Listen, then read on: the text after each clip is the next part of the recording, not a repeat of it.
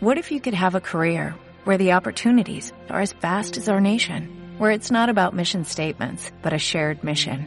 At U.S. Customs and Border Protection, we go beyond to protect more than borders, from ship to shore, air to ground, cities to local communities. CBP agents and officers are keeping people safe.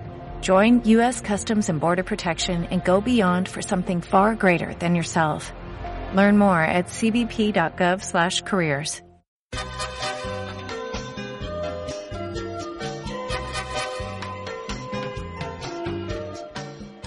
Todos somos distintos. Todos nacimos con nuestros propios puntos fuertes y nuestras propias debilidades y ninguna fórmula mágica obra en cada uno de nosotros. Lo que somos en nuestro interior es lo más importante. Cuando Miguel Ángel se preparaba para esculpir la estatua de David, empleó mucho tiempo en escoger el mármol porque comprendía que la belleza del producto final dependía de la calidad de la materia prima. Sabía que podría cambiar la forma de la piedra, pero no podría transformar la composición básica de ella. Cada obra maestra de Miguel Ángel era única, porque nunca hubiera podido encontrar dos piedras de mármol idénticas. Aun si hubiese sacado dos bloques de mármol de la misma cantera, estos no hubieran sido idénticos. Similares sí, pero no idénticos. Cada uno de nosotros es único. Nacimos con una combinación de características las cuales nos hacen distintos de nuestros hermanos y hermanas. Año tras año nos han martillado, golpeado, astillado, lijado y pulido. Justo cuando pensamos que ya éramos perfectos, alguien empezaba a moldearnos de nuevo.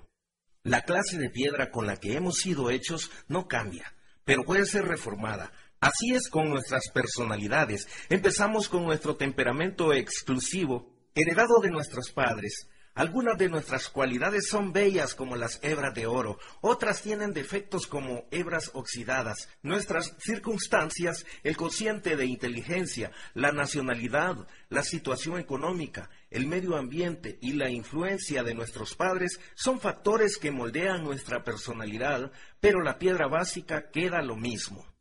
Si solo pudiéramos entendernos y saber de qué somos hechos, saber quiénes somos realmente, saber por qué reaccionamos como lo hacemos, saber nuestros puntos fuertes y cómo desarrollarlos, saber nuestras debilidades y cómo superarlas.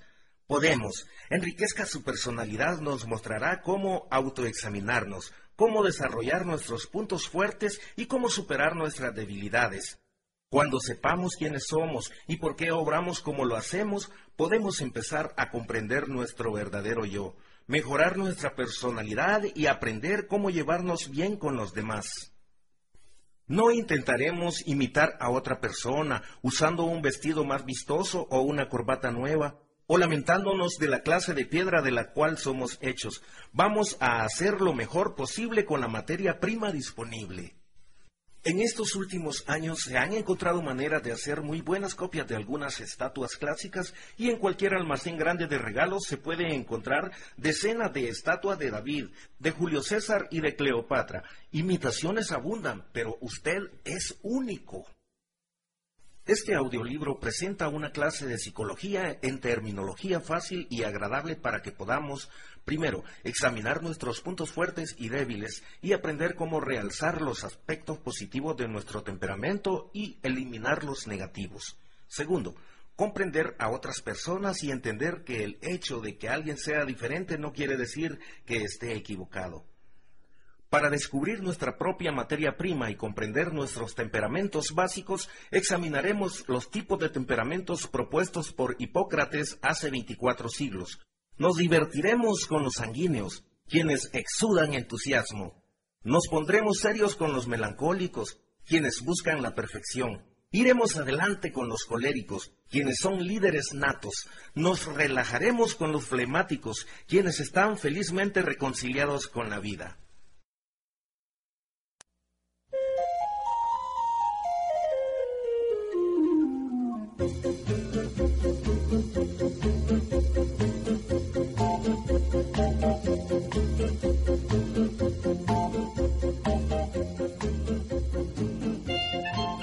A gozarnos con el sanguíneo. cuánto necesita el mundo del sanguíneo. El levantador del ánimo en tiempos difíciles, el toque de inocencia en una era desmoronada, la palabra divertida cuando estamos agobiados, el humor cuando estamos tristes, el destello de esperanza que disipa nuestras nubes negras, el entusiasmo y energía para comenzar una y otra vez, la creatividad y encanto que le da color a un día gris, la ingenuidad de un niño en situaciones complejas.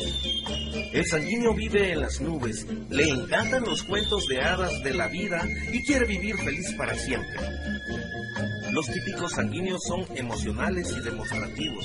Hacen del trabajo una diversión y les encanta estar con otras personas. Encuentran algo emocionante en cada experiencia y lo recuentan con lujo de detalles vividos. Son extrovertidos y optimistas. Niños sanguíneos. Puesto que nacemos con nuestra propia combinación de rasgos temperamentales, estos empiezan a manifestarse muy temprano en nuestra vida. Los sanguíneos instintivamente buscan diversión y desde pequeños tienden a ser curiosos y alegres. El bebé sanguíneo juega con todo lo que encuentra, se ríe y gorjea, y le gusta estar con otras personas. Personalidad atractiva. Los sanguíneos no necesariamente son más talentosos o tienen más oportunidades que los de otros temperamentos, sino que siempre parece que disfrutan más de la vida. Su personalidad extrovertida y su carisma natural atraen a las demás personas. Los niños sanguíneos están siempre acompañados por un grupo de pequeños admiradores ansiosos de no perder la acción. Como madres, las sanguíneas hacen que la vida hogareña sea divertida y atraen niños. Puesto que los sanguíneos se lucen más en proporción al tamaño del grupo, tienen la tendencia de guardar su mejor actuación para cuando tienen una audiencia apropiada.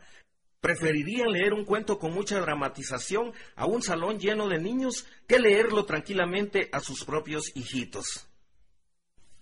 Hablador cuentista. La manera más fácil de reconocer a un sanguíneo es la de escuchar a cualquier grupo de personas y fijarse en quién habla más fuerte y domina la conversación. Mientras los otros temperamentos conversan, los sanguíneos cuentan historias. El alma de la fiesta. Los sanguíneos tienen un deseo inherente de ser el centro de atención y este rasgo, junto con sus historias vividas, los hace el alma de la fiesta. Memoria para lo llamativo. Aunque los sanguíneos tienen dificultad para recordar nombres, fechas, lugares y hechos, sí tienen una capacidad extraordinaria para recordar los detalles llamativos de la vida. Puede ser que no recuerden lo que dijo, pero saben que la conferencista tenía puesto un vestido morado, estampado con pavos y una luna amarilla en la pechera, Puede ser que no se acuerden si estuvieron en una iglesia o en un salón, pero pueden describir la directora del coro a quien se le había olvidado ponerse la combinación y desafortunadamente se había parado con las piernas separadas delante de las luces, revelando así su error. No sueltan a su audiencia. Como los sanguíneos son personas muy cálidas y extrovertidas, tienden a besar, abrazar, dar palmaditas y acariciar a sus amistades, los sanguíneos no solo tocan, sino además se agarran a las personas con quienes conversan, para sentirse más cerca de ellas y para asegurarse que no se escapen. No hay nada que cause más trauma psicológica a un sanguíneo que perder su audiencia antes de llegar al punto culminante de su historia. Los sanguíneos tienen un sentido inherente de lo dramático y una atracción magnética hacia el centro del escenario y a la lente de una cámara. Gravitan hacia la diversión y crean más si una fiesta les parece aburrida. Los sanguíneos son recepcionistas, anfitriones, maestros de ceremonia y presidentes de clubes. Pueden ser divertidísimos y generar entusiasmo en todos, menos en los más sosos. Si un sanguíneo tiene una audiencia, comenzará una actuación. Ingenuo e inocente. El sanguíneo es el único temperamento que siempre parece ser ingenuo e inocente. Los sanguíneos mantienen una ingenuidad infantil hasta la vejez. No es que realmente sean más tontos que los otros temperamentos, solo parecen serlo. Entusiasta y expresivo. Los sanguíneos son personas emocionales y demostrativas, son optimistas y entusiastas acerca de casi todo. Cualquier proyecto que usted mencione, ellos quieren llevarlo a cabo y donde quiera que planea ir, ellos quieren ir. Se mueven, saltan, se estiran y se menean. Conozco a un pastor sanguíneo quien se emociona tanto cuando predica que se siente estorbado al tener la Biblia en una mano y tener solo una libre para hacer señales. Así que sube y baja en las puntas de los pies y cuando quiere hacer énfasis da una patada al aire con su pie. Si usted no está fascinado con el sermón, estaría embelesado contemplando sus saltitos y esperando a ver si pierde el equilibrio. La palabra extraordinario debe haber sido inventada para describir a los sanguíneos, porque cada pensamiento y acción de ellos va más allá de lo común y es definitivamente extra. Para los sanguíneos, demasiado nunca es suficiente. Curiosidad. Los sanguíneos siempre están curiosos y no quieren perder nada. En fiestas, si un sanguíneo está conversando y escucha que menciona su nombre al otro lado del salón, inmediatamente deja de hablar y se voltea hacia la nueva voz. Muchas veces los sanguíneos son como un radio que alguien está cambiando de emisora a emisora. La mente del sanguíneo pasa rápidamente de una conversación a otra para no perder nada. Siempre quieren saberlo todo. Los secretos los vuelven locos, buscan por toda la casa hasta encontrar los regalos de Navidad y siempre averiguan cuándo se celebrarán las fiestas sorpresas. También los sanguíneos quieren investigar todo lo nuevo. Siempre un niño. Una de las razones por las que los sanguíneos mantienen maneras infantiles es que eran niños adorables. Sus padres y profesores los consentían y no quieren dejar de ser el centro de atención. Otra razón es que simplemente no quieren crecer otros temperamentos quieren madurar y dejar atrás su niñez, pero el sanguíneo le gusta el mundo de la fantasía. Todas las niñas son cenicientas y los niños sanguíneos son príncipes azules. En los cuentos, los príncipes azules nunca trabajan. Cabalgan hacia la puesta del sol montados en corceles blancos, pero nunca tienen que buscar un empleo. Las responsabilidades llegan con los años y los sanguíneos prefieren evitarlas el más tiempo posible. Voluntarios. Puesto que los sanguíneos quieren ser útiles y populares, se ofrecen para trabajar sin pensar antes en las posibles consecuencias. Creativo. La mente del sanguíneo siempre está inventando nuevas y dramáticas ideas. Cada día trae nuevos desafíos que resultan en actividades creativas. En la reunión de cualquier junta es el sanguíneo que propone ideas innovadoras, que visualiza una nueva decoración para el salón y escoge un tema imaginativo para el proyecto. El sanguíneo puede tener ideas brillantes y creativas, pero necesita de unos amigos prudentes para que le ayuden a llevarlas a cabo. Inspira y halaga a los demás. Como los sanguíneos están llenos de entusiasmo y energía, tienden a atraer e inspirar a los demás. El difunto presidente Harry Truman dijo que el liderazgo es la capacidad de inspirar a otros a que trabajen y hacerlos disfrutar el hacerlo. Esta declaración es una descripción perfecta de los sanguíneos y muestra su sutil manera de tomar el liderazgo. El sanguíneo efectivo piensa en proyectos y luego halaga a otros hasta el punto que ellos los lleven a cabo. Cuando un sanguíneo se entiende a sí mismo, reconoce que puede empezar un trabajo, pero necesita de amigos para terminarlo. Los políticos de este temperamento tienen el talento de inspirar confianza y luego lograr que sus electores hagan el trabajo. A un sanguíneo realmente inteligente no solamente le ruegan que les permita trabajar para él, sino que ofrecen hacerlo gratis. Se hace de amigos fácilmente, para los sanguíneos no existen extraños, porque al saludarlos llegan a ser sus amigos. Cuando otros vacilan o se contienen, el sanguíneo inicia una conversación con cualquier persona que se encuentre cerca. Parecen ser más divertidos, puesto que los sanguíneos siempre hacen las cosas en grande, parece que sus vidas fueran más divertidas que las de sus amigos.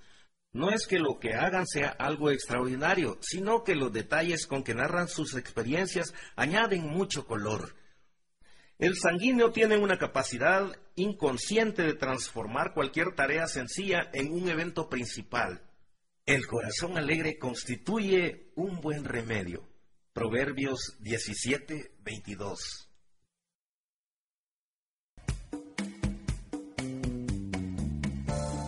Organicémonos con el melancólico. ¿Cuánto necesita el mundo del melancólico? La intensidad para buscar los verdaderos valores de la vida, el temperamento artístico para apreciar la belleza de la naturaleza, el talento para producir una gran obra de arte, la capacidad de analizar y llegar a la solución correcta. El perfeccionista mientras los demás trabajan desordenadamente. La meta de terminar lo que han empezado. El lema, si vale la pena hacerlo, vale la pena hacerlo bien. El deseo de hacer todo decentemente y en orden. Antes de entender los temperamentos, no apreciaba a las personas que eran distintas a mí Prefería que la vida fuera siempre alegre y excitante y por ser egocentrista no me daba cuenta de mis debilidades para querer que me ayudaran. Al empezar a autoanalizarme, me di cuenta de que podía iniciar proyectos pero no podía llevarlos a su culminación. Aún de bebé, el melancólico parece pensar profundamente, es callado, no es exigente y prefiere estar solo. Sigue un horario y responde mejor a una madre que es bien organizada. El ruido y la confusión le molestan y no se adapta bien a que lo lleven de lugar en lugar y que cambien su rutina. Como adulto, el melancólico es un pensador, es serio en sus intenciones, dedicado al orden y a la organización, y aprecia la belleza y la inteligencia. No se precipita en busca de lo excitante, pero analiza el mejor plan para su vida. Si no fuera por los melancólicos, tendríamos poco de poesía, arte, literatura, filosofía o sinfonías. Nos haría falta su cultura, su elegancia, su buen gusto y su talento. Tendríamos menos ingenieros, menos inventores, menos científicos. Posiblemente se perderían los libros de contabilidad y las columnas no cuadrarían. Los melancólicos son el alma, mente, espíritu y corazón de la humanidad. El mundo necesita del melancólico, intensivo, pensativo y analítico. Donde el sanguíneo es extrovertido, el melancólico es introvertido. Donde el sanguíneo le encanta hablar y ser transparente, el melancólico es intenso, callado y pensativo. Donde el sanguíneo mira todo en la vida de color de rosa, el melancólico nace con una naturaleza pesimista que lo hace prever problemas potenciales y medir las posibles consecuencias. El melancólico siempre quiere llegar al fondo de un problema, no acepta las cosas por su significado literal, sino que busca las verdades profundas. Mientras el sanguíneo habla, el colérico hace y el flemático observa. El melancólico piensa, crea e inventa. Los melancólicos están dispuestos a seguir rutinas aburridoras con tal que al final haya un buen resultado. El niño melancólico puede sentarse hora tras hora practicando escalas, mejorando su técnica, mientras que el niño sanguíneo repasaría rápidamente dos veces la escala y luego saldría a jugar. El funcionamiento de la mente es importante para el melancólico y desde la cuna empiezan a observar la vida que los rodea. De niño los melancólicos tienen juguetes que necesitan ser estudiados, juegos que necesitan ser analizados. Les gusta trabajar con las manos, llegar a conclusiones complicadas y planear recreación seria que tenga un propósito. En el colegio, los melancólicos disfrutan de los exámenes del fin de año y de tareas de investigación y prefieren trabajar solos porque la conversación atrasa el progreso. Les gustan temas que en su opinión nunca han sido investigados correctamente y responden bien a una profesora organizada y que enseña de una manera sistemática. Los melancólicos generalmente tienen empleos y carreras donde aprecian sus talentos, analizan los problemas de la vida y forman parte del grupo de la comisión de expertos. Su mente perspicaz y su capacidad analítica son rasgos positivos pero llevados a un extremo, hace que el melancólico se obsesione con los problemas y constantemente evalúe el rendimiento de los demás. Bajo el ojo observador del melancólico, otros se sienten nerviosos e irritables. Serio y determinado. Los melancólicos son personas serias que se fijan metas a largo plazo y que quieren dedicarse a lo que realmente cumple un propósito valioso. Desafortunadamente, por lo regular, se casan con mujeres a quienes les encantan las cosas menos serias de la vida, con el resultado que se enojan de las trivialidades que emocionan a su pareja. Genio intelectual.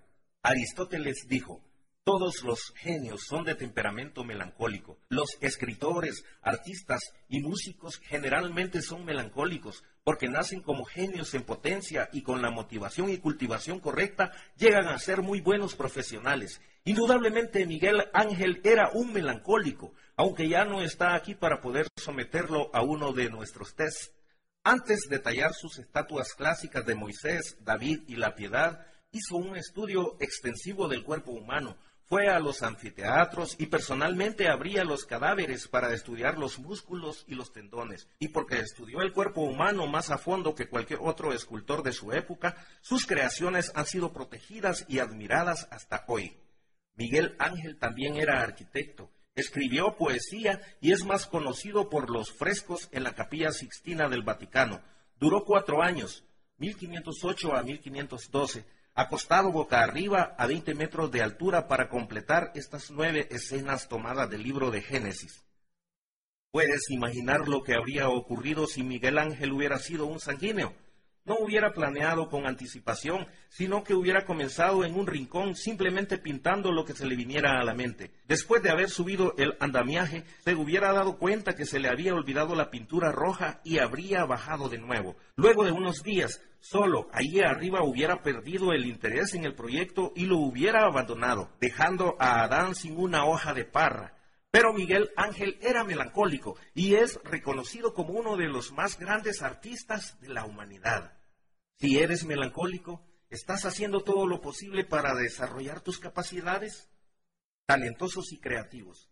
Los melancólicos son los más talentosos y creativos de todos los temperamentos. Pueden tener talento artístico, musical, poético o literario, tienen profundo aprecio por personas con talento, admiran los genios y admiten que de vez en cuando lloran de emoción.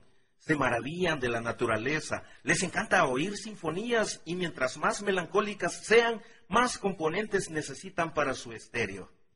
Les gustan las listas, los diagramas y las cifras. Todos hacemos listas de vez en cuando, pero para el melancólico, el usar listas y diagramas es una parte esencial de la vida, la mente melancólica funciona de una manera tan ordenada que él ve cifras mientras el sanguíneo ve personas. Él piensa en columnas mientras el sanguíneo piensa en eventos. Los melancólicos son de gran ayuda en los comités porque hacen preguntas sobre detalles que los sanguíneos han pasado por alto, tal como ¿tenemos los fondos para pagar este proyecto? ¿Cuánto cuesta alquilar el salón? ¿Cuánta gente esperan? ¿Cuánto piensan cobrar? ¿Existe mucho interés en esta clase de actividad? ¿Se dan cuenta que las fechas que han escogido caen en Semana Santa? Sin los miembros melancólicos, muchos comités entusiastas harían planes sin estudiar los riesgos. Organizado. Mientras el sanguíneo busca diversión, la meta del melancólico es poner todo en orden. El sanguíneo puede trabajar en una cocina u oficina desordenada, pero para el melancólico es una necesidad tener todo bien organizado o no puede trabajar. Una jovencita me contó que por la tarde al salir del colegio ayudaba a una señora a limpiar su casa, lavó un estante y luego colocó de nuevo todos los frascos.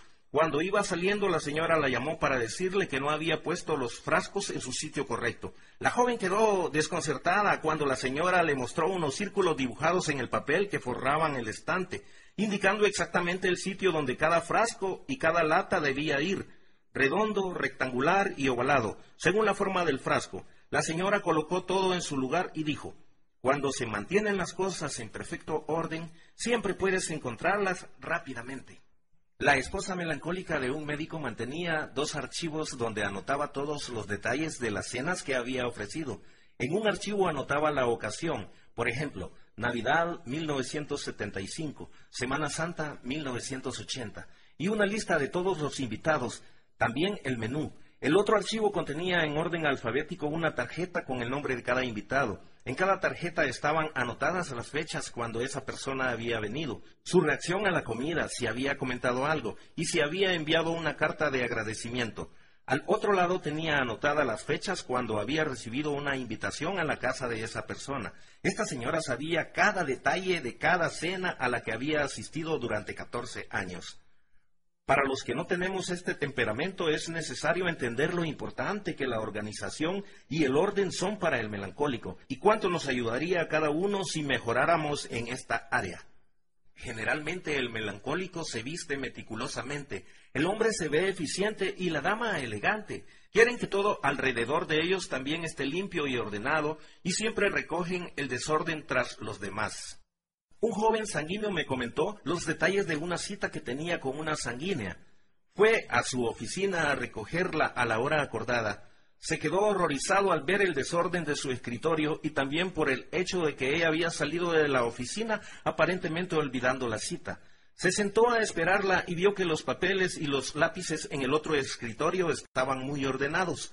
Entró una joven y se sentó en ese escritorio y comenzaron a conversar. Estaba vestida pulcramente y parecía saber lo que hacía. De repente me dijo, me di cuenta que estaba interesado en la chica equivocada. La primera nunca apareció de todos modos, así que llevé la segunda a almorzar y hemos salido juntos ya por varios meses.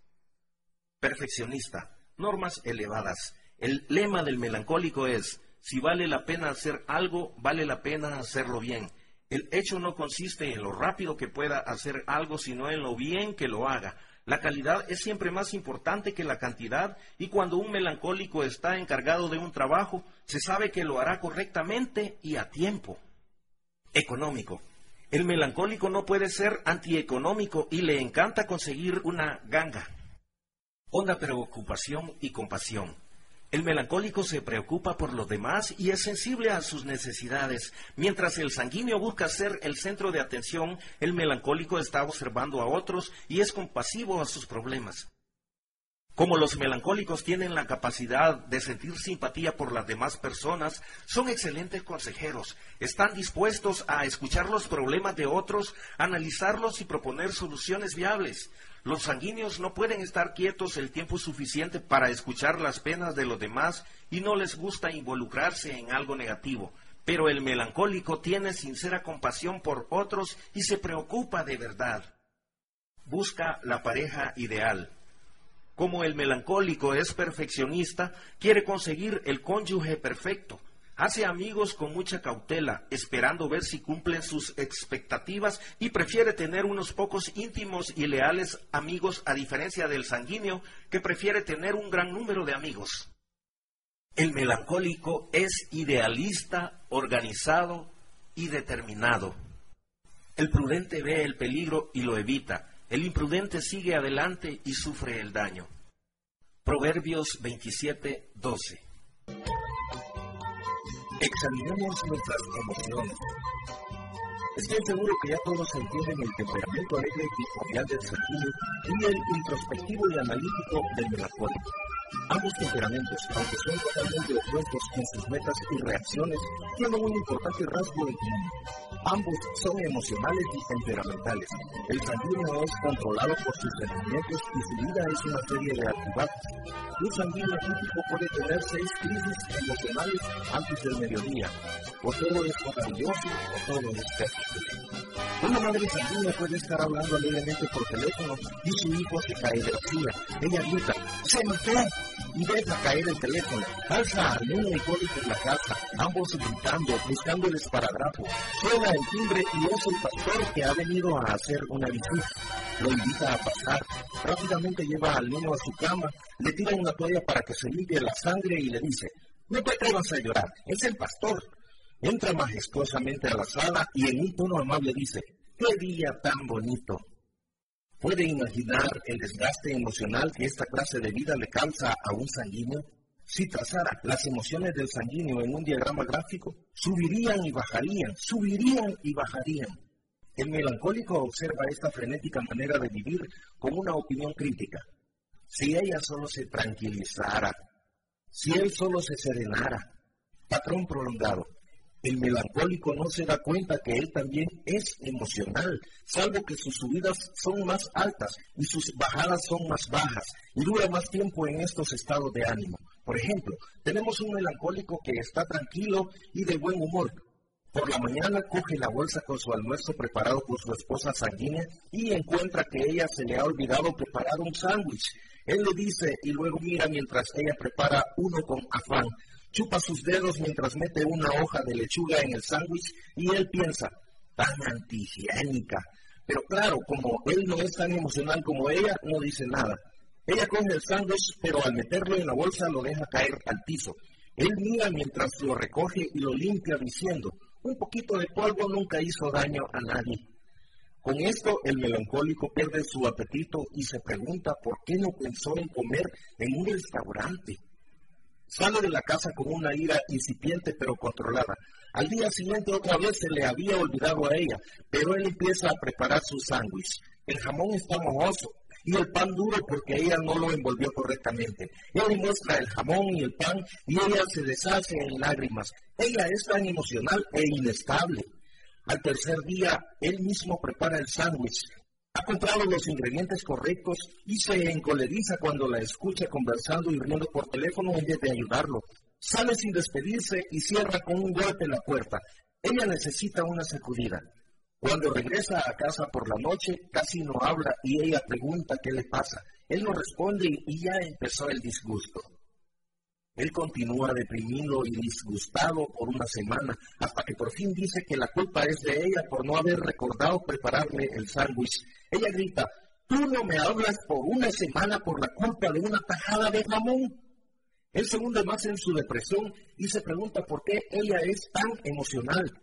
Se necesitan varias semanas en que ella prepara obedientemente los sándwiches para que él se normalice. Ve el patrón, ambos son emocionales y se dejan dominar por la situación. Los altibajos del sanguíneo duran por un minuto y los del melancólico por un mes. Mucho en común. Cada uno considera que el otro es demasiado emocional. El melancólico puede probar que el sanguíneo vive permanentemente en crisis nerviosa. El sanguíneo no puede creer que alguien pueda sentirse tan deprimido por cosas sin importancia. Cuando estos dos empiezan a entender sus emociones, se dan cuenta que tienen mucho en común. Ambos son emocionales, pero a un ritmo distinto. Cuando pueden exteriorizar sus problemas, la tensión se afloja. El melancólico puede ayudar a aliviar algunas de las crisis diarias del sanguíneo y este, con una mejor planeación y comprensión, puede prevenir las depresiones súbitas del melancólico. Tratando con el colérico y el flemático. Mientras el sanguíneo y el melancólico son de temperamento emocional, estos dos no son tan complejos. El colérico es una persona vigorosa, determinada y decidida con un solo objetivo, hacer las cosas a mi manera y ahora.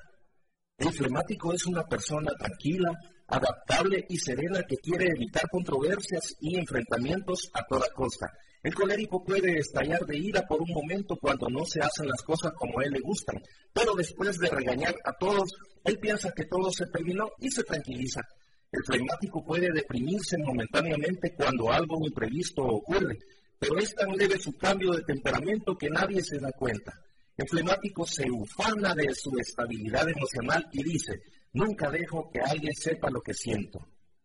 Se puede saber lo que siente el sanguíneo porque sus emociones suben y bajan como si fueran controlados por un interruptor. Se puede conocer el genio del melancólico, si está acompañado por una nube negra o no. Pero el colérico siempre es dinámico y optimista, y el flemático constante y moderado. Así como el frívolo sanguíneo es atraído por la melancólica reservada y el melancólico introvertido siente atracción por la sanguínea extrovertida, el dominante colérico ama a la flemática tranquila y el flemático de temperamento indeciso busca una persona resuelta. El sanguíneo y el melancólico pueden llenar lo que falta en el temperamento del otro, y el colérico y el flemático pueden complementarse mutuamente cuando empiezan a entender y aceptar el temperamento del otro. Para aprender, usted tiene que ser enseñado. Proverbios 12.1. A movernos con el colérico. ¿Cuánto necesita el mundo del colérico? La cabeza fría cuando otros pierden la suya. La decisión clara que ilumina mentes confusas. El liderazgo para guiarlos al bien. La audacia para arriesgarse en situaciones ambiguas. La confianza inquebrantable ante el desprecio la independencia para mantenerse firme ante la adversidad el día cuando nos extraviamos de la meta, el impulso de tomar armas contra un de problemas y El conejo es la persona que sueña con lo posible y alcanzar. El está planeando, alcanzando, teniendo éxito Mientras el sanguíneo está hablando y el telefónico está escuchando, el está llevando a cabo algo. Es fácil y entender una persona de temperamento ustedes. Así que como yo digo ahora. Los coléricos y los sanguíneos son parecidos porque ambos son extrovertidos y el colérico puede comunicarse inmediatamente con los demás y sabe que todo saldrá bien, siempre y cuando él tenga el liderazgo. Cumple más que cualquier otro temperamento y deja conocer su punto de vista. Como tiene motivación y cualidades innatas del liderazgo, generalmente tiene éxito en su profesión. La mayoría de los líderes políticos son coléricos. Pueden ver palabras que. Control, confianza en sí voluntad de guerra, unidad, determinación, reorganización y autoridad hacia el liderazgo desde su temprana edad. Es inmediato y la vida desde y planea cuándo pueden empezar a manipular a la misma. Él no es cuestión de si tomará control, sino cuándo. Él informará a sus padres lo que espera de la vida, empezará a pedir sus derechos y gritará o le dará rabietas para asegurar su control. En tiempos de crisis, el colérico toma el mando una necesidad compulsiva de cambiar todo. El colérico es una persona compulsiva y tiene que cambiar lo que está fuera de lugar y corregir cualquier injusticia que sufren los desamparados. El colérico está siempre listo a luchar y hacer campaña a favor de causas justas. Nunca es indiferente ni apático, sino interesado y seguro. El colérico endereza los cuadros en las casas de otras personas y en los restaurantes le da brío a los cubiertos voluntad fuerte y decisiva. Toda organización, negocio y familia necesitan de la fuerza de voluntad y la capacidad de tomar decisiones que es inherente en el colérico. Cuando otros no pueden decidir, el colérico decide en el acto, soluciona problemas y ahorra tiempo, aunque no todos aprecian su disposición. El rol de los coléricos en la vida es muy difícil. Tienen las respuestas, saben lo que hay que hacer pueden tomar decisiones rápidas, sacan a otros de problemas, pero rara veces son populares porque su confianza en sí mismo y su fuerte voluntad pueden amedrentar a otros y por su tendencia hacia el liderazgo pueden parecer muy mandones. Cuando entienden su temperamento, los coléricos deben intentar modificar sus acciones para que otros respondan positivamente a sus obvios talentos. Orientado hacia metas, el colérico siempre tiene más interés en llevar a cabo sus planes que en agradar a otros. Esto tiene resultados positivos y a la vez negativos, porque tienden a quedar solos en la cima. Los coléricos siempre pueden trabajar mejor si logran mantener a los demás a un lado. Frecuentemente llegan a ser solitarios no porque así lo quieran, sino porque nadie puede mantener su ritmo y dan a entender que otros están impidiendo el progreso. Delega trabajo. El mayor talento de un colérico es su capacidad de llevar a cabo más trabajo que otros, ayudado por su talento de organización. Cuando mira a cualquier trabajo, ve instantáneamente cómo se debe hacer, sabe toda la ayuda con que puede contar y rápidamente delega trabajo a su equipo. Es capaz de dar responsabilidades a espectadores ociosos, puesto que piensa que cualquiera preferiría trabajar que estar ocioso. La oposición lo estimula, los coléricos no solamente están orientados hacia objetivos, sino que la oposición los estimula. Si los sanguíneos empiezan un trabajo y alguien dice que es imposible hacerlo, ellos agradecen a esa persona profusamente y abandonan el trabajo. Los melancólicos sufren remordimientos por el tiempo perdido en planear y analizar la situación. Y los flemáticos están contentos de que no se puede hacer, porque les parecía mucho trabajo. Pero diga a un colérico que es algo imposible y se decide más a lograr su objetivo. Muchos coléricos deciden ser deportistas profesionales porque les estimula el desafío de la oposición, Puede ser que otros temperamentos se acobarden al tener que enfrentarse con 11 hombres fornidos en la cancha de fútbol, pero el colérico se emociona en el calor de la batalla.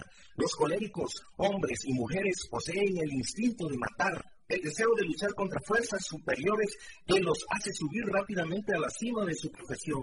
La crítica no los desanima ni los acobarda el desinterés de los demás fijan sus ojos en el objetivo y la oposición los estimula a seguir adelante. Poca necesidad de amistades.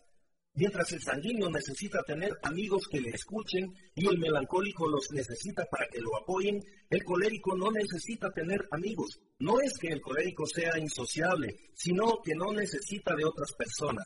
Tiene sus proyectos y considera todo lo que le distrae de su objetivo como una pérdida de tiempo. El colérico trabaja en grupo cuando es por un propósito utilitario y está gustoso de ayudar a recoger fondos, pero no quiere gastar su tiempo en detalles. Generalmente tiene razón. El colérico tiene una capacidad innata para juzgar situaciones y da su opinión solo cuando está seguro que tiene la razón. Aunque este rasgo puede ser de gran ventaja, las demás personas no siempre lo aprecian. A los coléricos les encantan las emergencias para que puedan superar situaciones inesperadas y tomar otros caminos.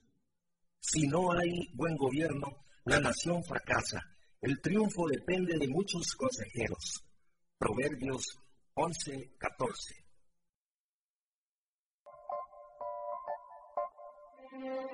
Relajémonos con el flemático. ¿Cuánto necesita el mundo del flemático? La estabilidad para no desviarse de su meta, la paciencia para soportar a los provocadores, la capacidad de escuchar a los demás, el don de poder reconciliar a grupos enfrentados, el deseo de paz casi a cualquier precio, la compasión para consolar a los que sufren, la determinación de mantener fría la cabeza mientras otros pierden los estribos, la habilidad de vivir de tal manera que ni aún sus enemigos encuentran algo que criticar. Comprender los temperamentos es el primer paso hacia entender a las personas. Si no podemos ver las diferencias innatas entre otras personas y aceptarlas tal cual son, pensaremos que todos los que no son como nosotros son algo raro. Cuando entendemos los temperamentos, vemos por qué se atraen los opuestos. Aprendemos que cuando una familia está compuesta de miembros con diferentes rasgos temperamentales, existe una variedad de actividades e intereses. No era el propósito de Dios que todos fuéramos amigos. Disfrutaríamos mucho de la vida, pero nunca nos organizaríamos. Dios no nos hizo a todos líderes coléricos. Si lo hubiera hecho, no quedaría nadie para cumplir las órdenes de los coléricos. Dios no quiso que todos fuéramos melancólicos, perfeccionistas, porque si las cosas no salen bien, todos estaríamos deprimidos. Dios sí creó a los flemáticos como personas muy especiales para proveer estabilidad y equilibrio a las emociones de los otros tres temperamentos. El flemático modela los proyectos descabellados del sanguíneo.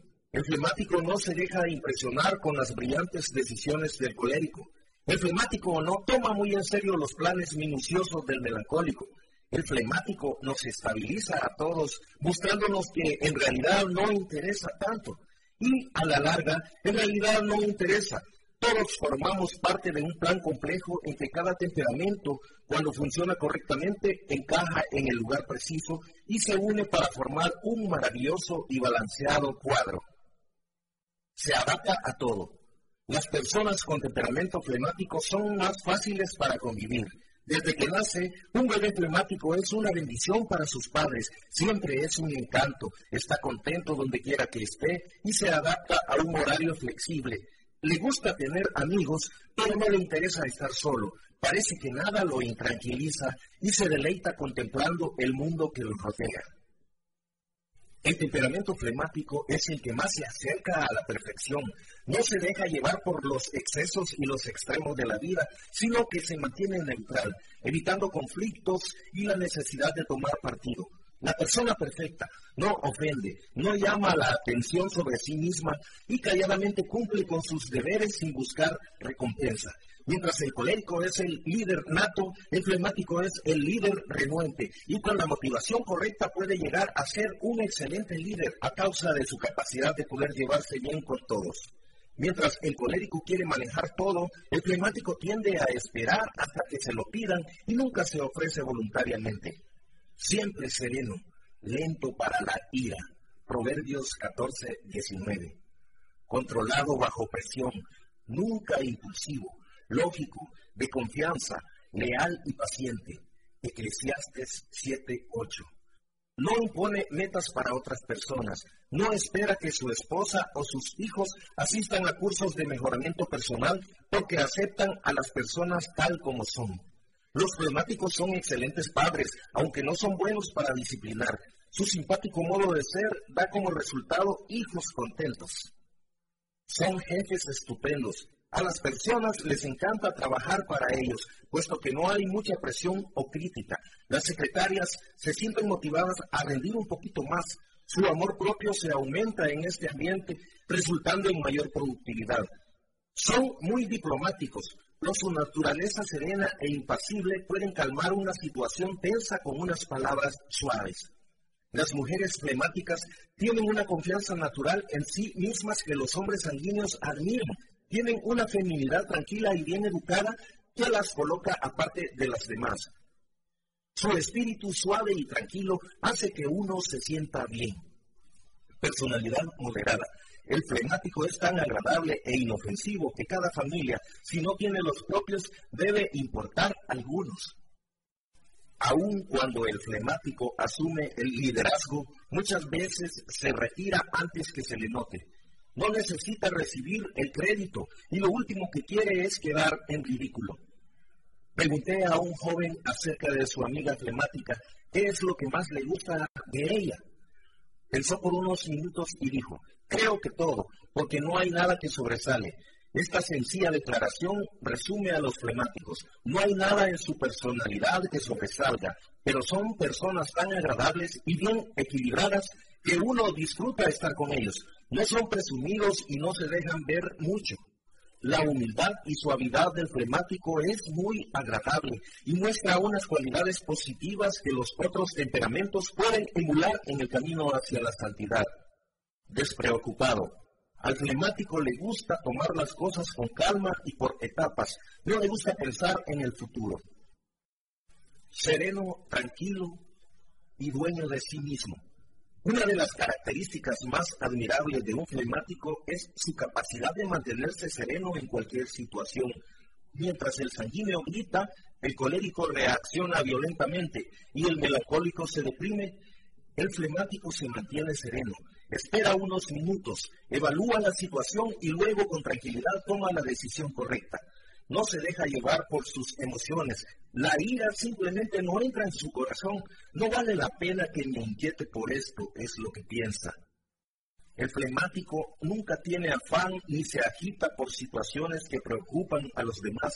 El flemático no espera que el sol brille todos los días, ni que haya una mina de oro al final de cada arco iris. Así que aun cuando llueva, el flemático sigue marchando en el desfile podríamos aprender mucho del temperamento que acepta la vida tal cual como es y que está reconciliado con la realidad. Tiene capacidades administrativas.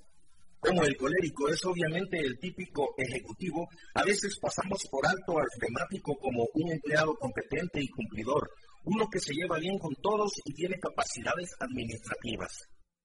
El expresidente de los Estados Unidos, Gerald Ford, es el flemático más visible en los últimos años y parece que las descripciones de él las hubieran sacado de este libro. Fue escogido por su temperamento neutral y totalmente inofensivo en un momento en la historia cuando no quisimos un presidente imponente y plagado de incógnitas, sino un hombre sencillo y honrado en quien pudiéramos confiar. Ford fue escogido por su temperamento flemático, aunque probablemente los que lo escogieron no tenían ningún concepto acerca de los temperamentos. La capacidad administrativa del flemático nace de su deseo de complacer a todos y no causar problemas y de su objetividad en juzgar a las personas sin involucrarse demasiado. El personal directivo de los institutos educativos son en su mayoría flemáticos, porque pueden tratar con los profesores y también con los alumnos de una manera equitativa. Los oficiales y militares frecuentemente son flemáticos porque pueden cumplir órdenes, ascender de grado en grado con mucha paciencia, no dejarse dominar por el pánico cuando están bajo presión y no necesitan ser creativos ni siempre salirse con la suya. Estadísticas recientes revelan que de las personas que perdieron su empleo, el 80% fueron despedidos por no poder llevarse bien con los demás. Teniendo esto en cuenta, es obvio por qué el flemático tiene una ventaja sobre las personas de otros temperamentos en conseguir y conservar un buen empleo. Buenos mediadores. Existen conflictos en toda relación interpersonal, padre, hijo, profesor, alumno, patrón, empleado, Mientras los otros tres temperamentos causan tensiones y roces, el flemático intenta mantener la paz entre todos. Cuando los otros luchan en aguas picadas, el flemático alza la cabeza y calma las tempestades. Mientras que otros insisten en salirse con la suya, el flemático es capaz de mirar el problema desinteresadamente y dar una opinión objetiva. En cada hogar y en cada empresa se necesita por lo menos un flemático para considerar ambos lados y dar una opinión calmada e inteligente. Warren Christopher, el negociador oficial de los Estados Unidos durante la crisis de los rehenes en Irán, fue elogiado en los Angeles Times. Usaron estos términos típicamente flemáticos para describirlo. Tranquilo, disciplinado, callado, cara impasible, diplomático, modesto, moderado, discreto, de voz baja y ordenado. Era el hombre idóneo para colocar las cartas sobre la mesa en las negociaciones. Nunca se enojaba y suavizaba las relaciones entre ambos grupos.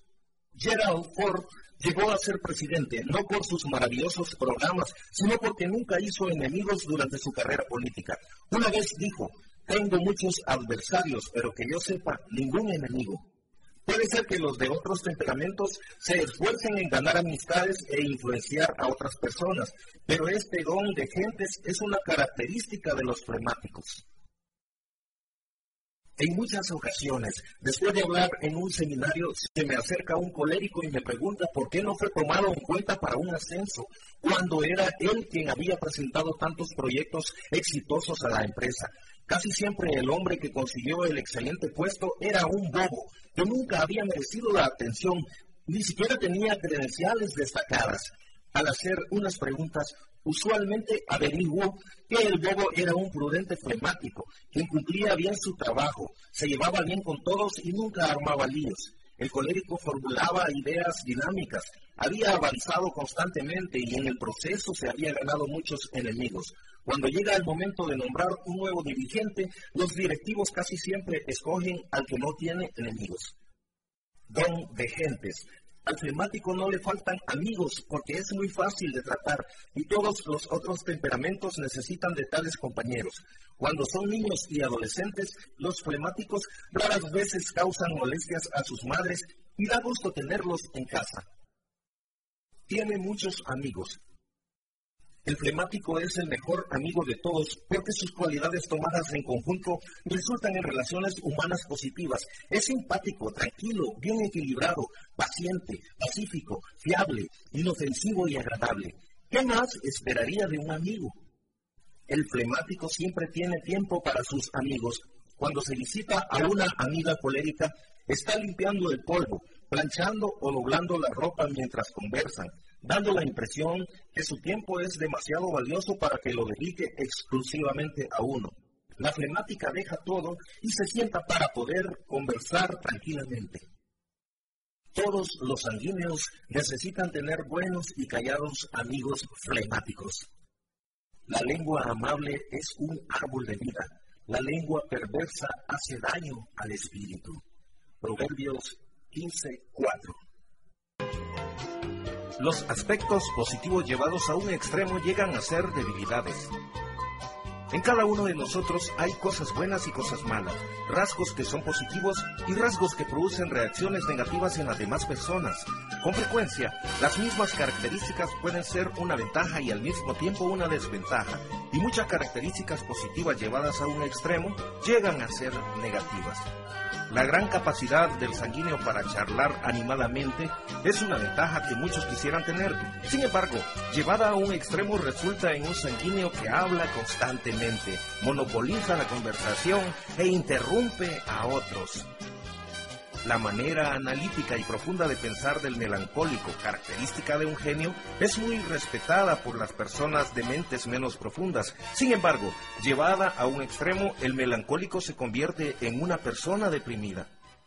El talento del colérico para dar liderazgo incisivo se necesita desesperadamente en cada área de la vida. Sin embargo, llevado a un extremo, el colérico se vuelve mandón, autoritario y manipulativo. La manera de ser tranquila y calmada del flemático es una combinación admirable que lo hace el favorito en cualquier grupo de personas. Sin embargo, llevada a un extremo, el flemático llega a ser perezoso, indiferente e indeciso. Al examinar cada uno de estos temperamentos con el propósito de examinarnos a nosotros mismos, debemos tomar nota de los atributos que causan reacciones positivas en otros y que aumentan nuestra propia imagen. Luego, debemos meditar sobre estas características y debemos poner especial atención a esos extremos de comportamiento que son ofensivos para otras personas y finalmente comprometernos a dedicar nuestros recursos humanos y espirituales para superar estas áreas problemáticas. El ser extrovertido, hablador y optimista son características del sanguíneo que llevadas a un extremo pueden convertirse en debilidades. Las emociones del sanguíneo.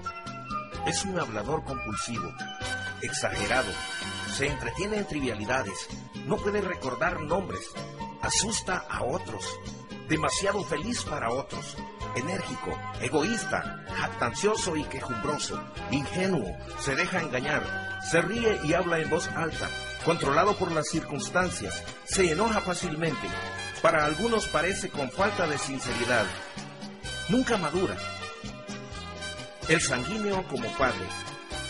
Mantiene el hogar en estado de frenesí. Olvida las citas de los hijos. Es desorganizado. No escucha el asunto completo.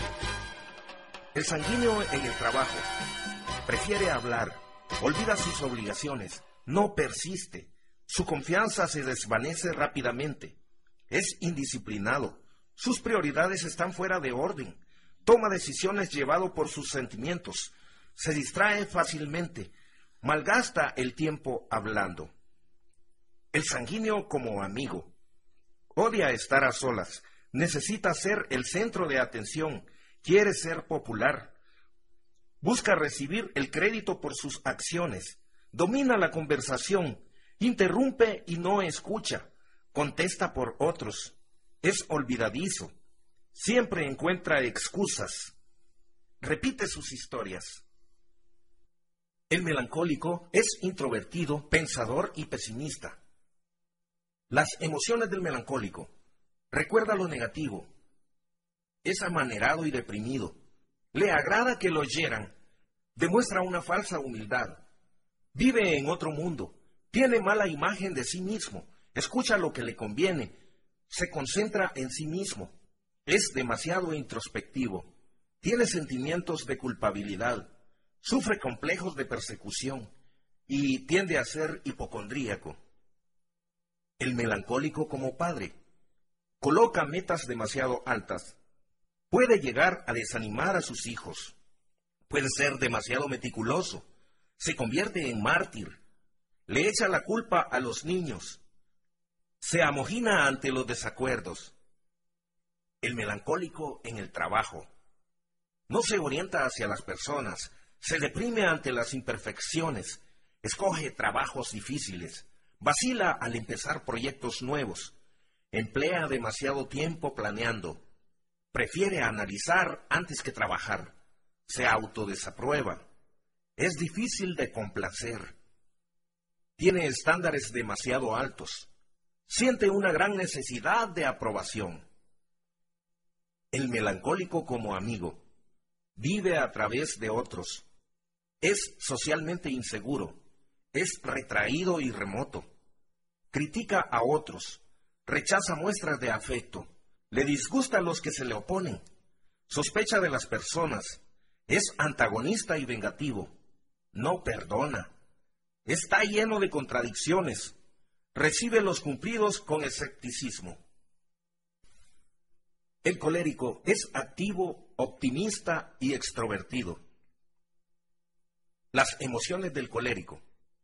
Es mandón, es impaciente, es temperamental, tenso, demasiado impetuoso, se deleita en la controversia, no se rinde a pesar de perder, es inflexible, le disgustan las lágrimas y las emociones, no muestra simpatía hacia los demás. El colérico como padre tiende a ser dominante, demasiado ocupado para dar tiempo a la familia, Contesta demasiado rápido. Se impacienta con los que no tienen buen desempeño. Impide que los hijos se relajen. Puede hacer que los hijos se depriman. El colérico en el trabajo es intolerante ante los errores. No analiza los detalles.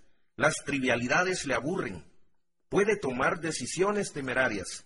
Manipula a las personas. El fin justifica los medios. El trabajo puede llegar a ser su Dios. Demanda lealtad de parte de sus subordinados. El colérico como amigo tiende a usar a las personas, domina a los demás, decide por otros, sabe todo, todo lo puede hacer mejor, es demasiado independiente, es posesivo con los amigos y compañeros.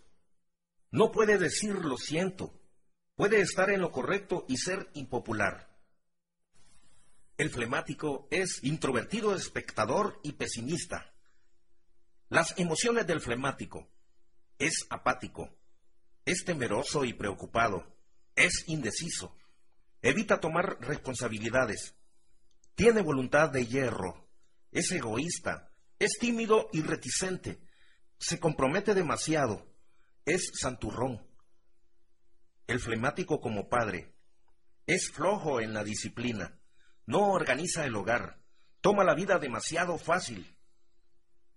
El flemático en el trabajo, sin metas, falto de automotivación, le es difícil mantenerse en acción, le disgusta que lo acosen, es perezoso y descuidado, desanima a otros, prefiere observar antes que actuar. El flemático como amigo impide el entusiasmo, no se involucra, es impasible, es indiferente a los planes, juzga a los demás, es sarcástico y se resiste a los cambios.